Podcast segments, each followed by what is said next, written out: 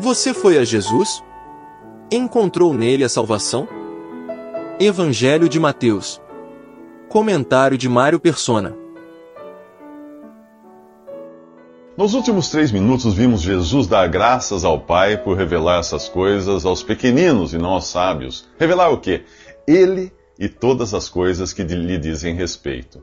Em Apocalipse diz que o testemunho de Jesus é o espírito da profecia. No Evangelho de Lucas, após a sua ressurreição, ele encontra dois discípulos e mostra a eles tudo o que estava escrito no Antigo Testamento a seu respeito. Jesus é o centro de todas as coisas, é o começo, o meio e o fim. Por isso agora ele diz: Vinde a mim.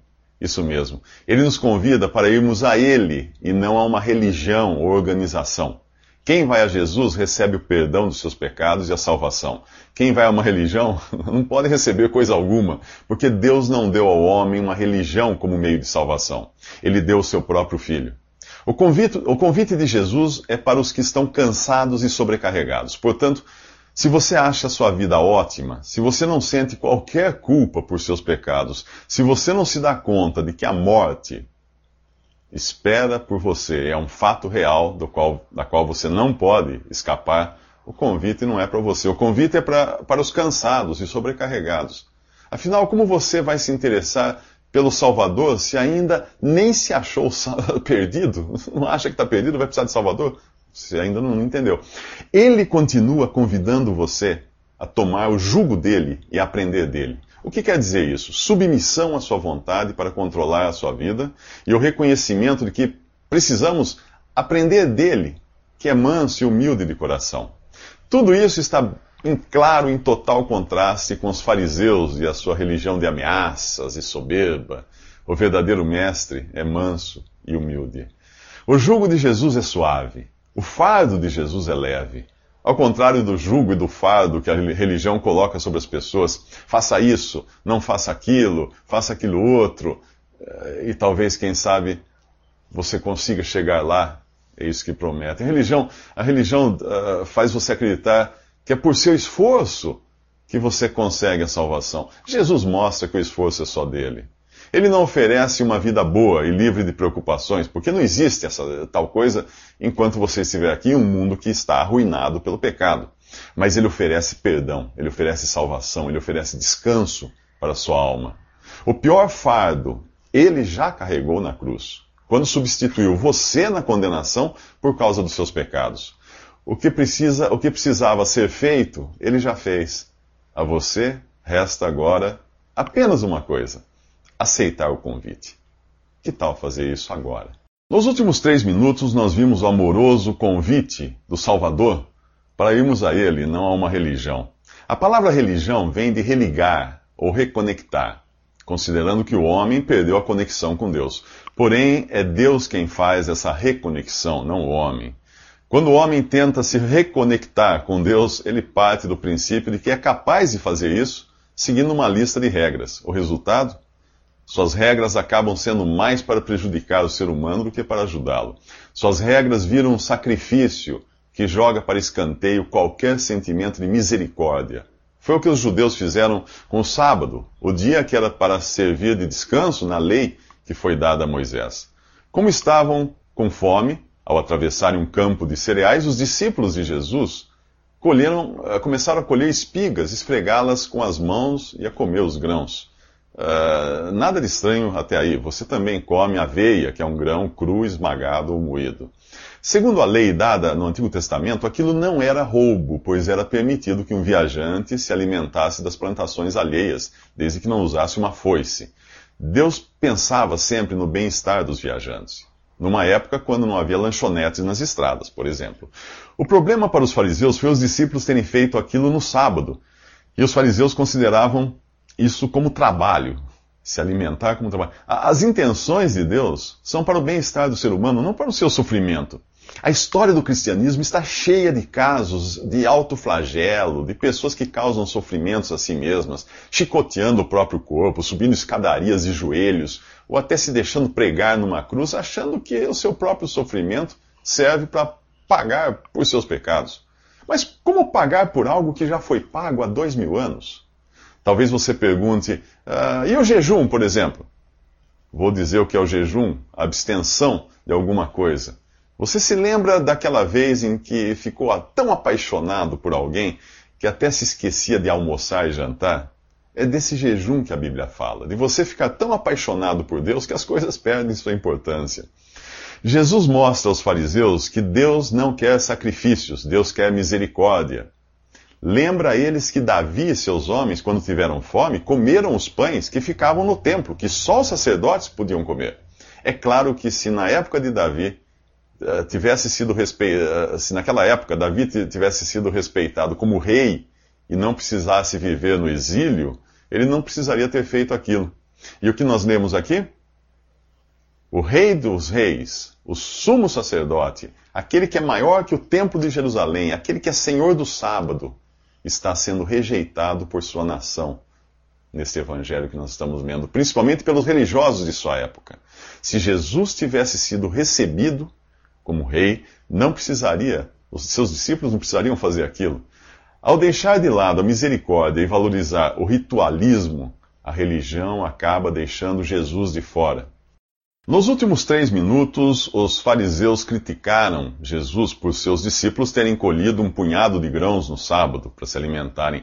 Agora ele entra na sinagoga, o local onde os judeus se reuniam para estudar a palavra de Deus, e encontra ali um homem com uma mão atrofiada. No Evangelho de Lucas diz que os fariseus estavam ali para descobrir alguma falta em Jesus. É lícito curar no sábado? perguntaram eles a Jesus. A resposta vem na forma de outra pergunta. Se a única ovelha de alguém caísse num buraco no sábado, acaso ele não a tiraria de lá? Ora, um ser humano vale mais do que uma ovelha, muito mais. Portanto, é lícito, sim, fazer o bem no sábado. Em seguida, Jesus diz ao homem que estenda a sua mão atrofiada, e a sua mão é curada. Os religiosos fariseus, obviamente, continuaram com suas mãos atrofiadas, incapazes de eliminar a miséria humana. Os líderes religiosos não podem e não querem pôr um fim à miséria, ao sofrimento ou, e à incerteza, porque vivem disso. O que a religião do homem diz? Faça isso e aquilo e você será uma pessoa melhor. E aí talvez sua bondade supere sua maldade na balança de Deus e você possa ser salvo. É preciso ser muito ingênuo para achar que a coisa funciona assim. Por melhor que você seja, jamais atingirá o padrão de Deus, que é perfeito. Adão e Eva foram expulsos do paraíso por causa de apenas um pecado. Com quantos pecados você acha que pode entrar na presença de Deus? Zero. Já que religião nenhuma pode lhe conceder o status de zero pecados, os líderes religiosos continuarão impondo uma série de tarefas uh, para você tentar cumprir sem nunca lhe darem a certeza de ter chegado lá. E nem querem que chegue porque temem que você abandone a congregação deles caso tenha essa certeza. A nenhum fariseu interessa que as pessoas tenham a certeza da salvação eterna. Mas Jesus dá essa certeza. Se ele morreu na cruz em meu lugar, se o seu sangue me purifica de todos os meus pecados, e se agora Deus me vê justificado em Cristo, e Cristo tem pleno acesso ao céu, é assim mesmo que Deus me vê, com zero pecados. Que culpa um juiz poderia atribuir a alguém que já cumpriu a pena? Nenhuma. Esse Jesus que salva completamente não interessa aos fariseus e eles planejam matá-lo. Nos últimos três minutos, os religiosos fariseus decidem matar Jesus. Eles estavam mais preocupados com a obediência às regras de sua religião do que com a salvação das pessoas. Jesus pede aos que o seguem, que não, eh, aos que o seguiam, que não fizessem alarde a respeito dele. Ele não, ele não queria ser visto como um líder revolucionário que iria libertá-los do inimigo romano, nada disso. Se havia um inimigo aos olhos de Deus, esse inimigo era a própria religião e os líderes religiosos, mais preocupados em conservar o status do que permitir que as pessoas fossem curadas. Além disso, Jesus não tinha vindo para derramar sangue romano, mas o seu próprio sangue. Não tinha vindo para libertar o povo de um invasor de suas terras, mas de um invasor de seus corpos, o pecado. Se Jesus tivesse, uh, se os judeus, se os judeus tivessem dado atenção à, pro, à profecia de Isaías, que você encontra no Antigo Testamento, teriam visto que o escolhido de Deus viria como um servo, não como um general. Se eles tivessem prestado atenção à cena do batismo de Jesus, teriam visto o cumprimento daquela profecia que dizia que o Espírito de Deus estaria sobre ele.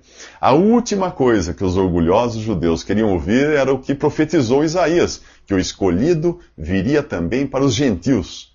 E isso incluía os romanos, e não apenas os judeus. Isaías disse ainda que o Messias se comportaria de uma maneira totalmente oposta dos líderes políticos que ficam gritando pelas ruas e praças. Ele não seria prepotente. Ele não usaria o seu poder para oprimir ainda mais os que já estavam oprimidos. Nas palavras de Isaías, ele não esmagaria o caniço rachado, como quem pisa aquilo que já está batido. Ele nem apagaria a mecha que apenas fumega. Mesmo que a sua fé seja como um pavio sem fogo algum, só fumegando, Jesus não irá desapontá-lo. O convite daquele que disse: Vinde a mim, continua valendo para você. Se você acredita ser incapaz de andar segundo os padrões de Deus, então o convite é para você mesmo.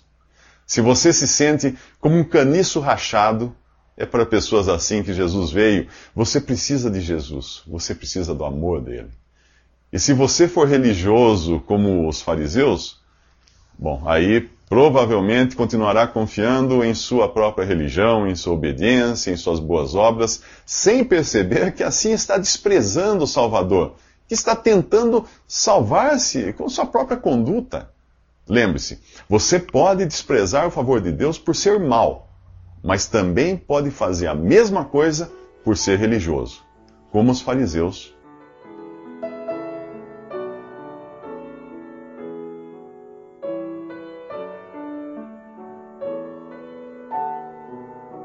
Visite respondi.com.br. Visite também 3minutos.net.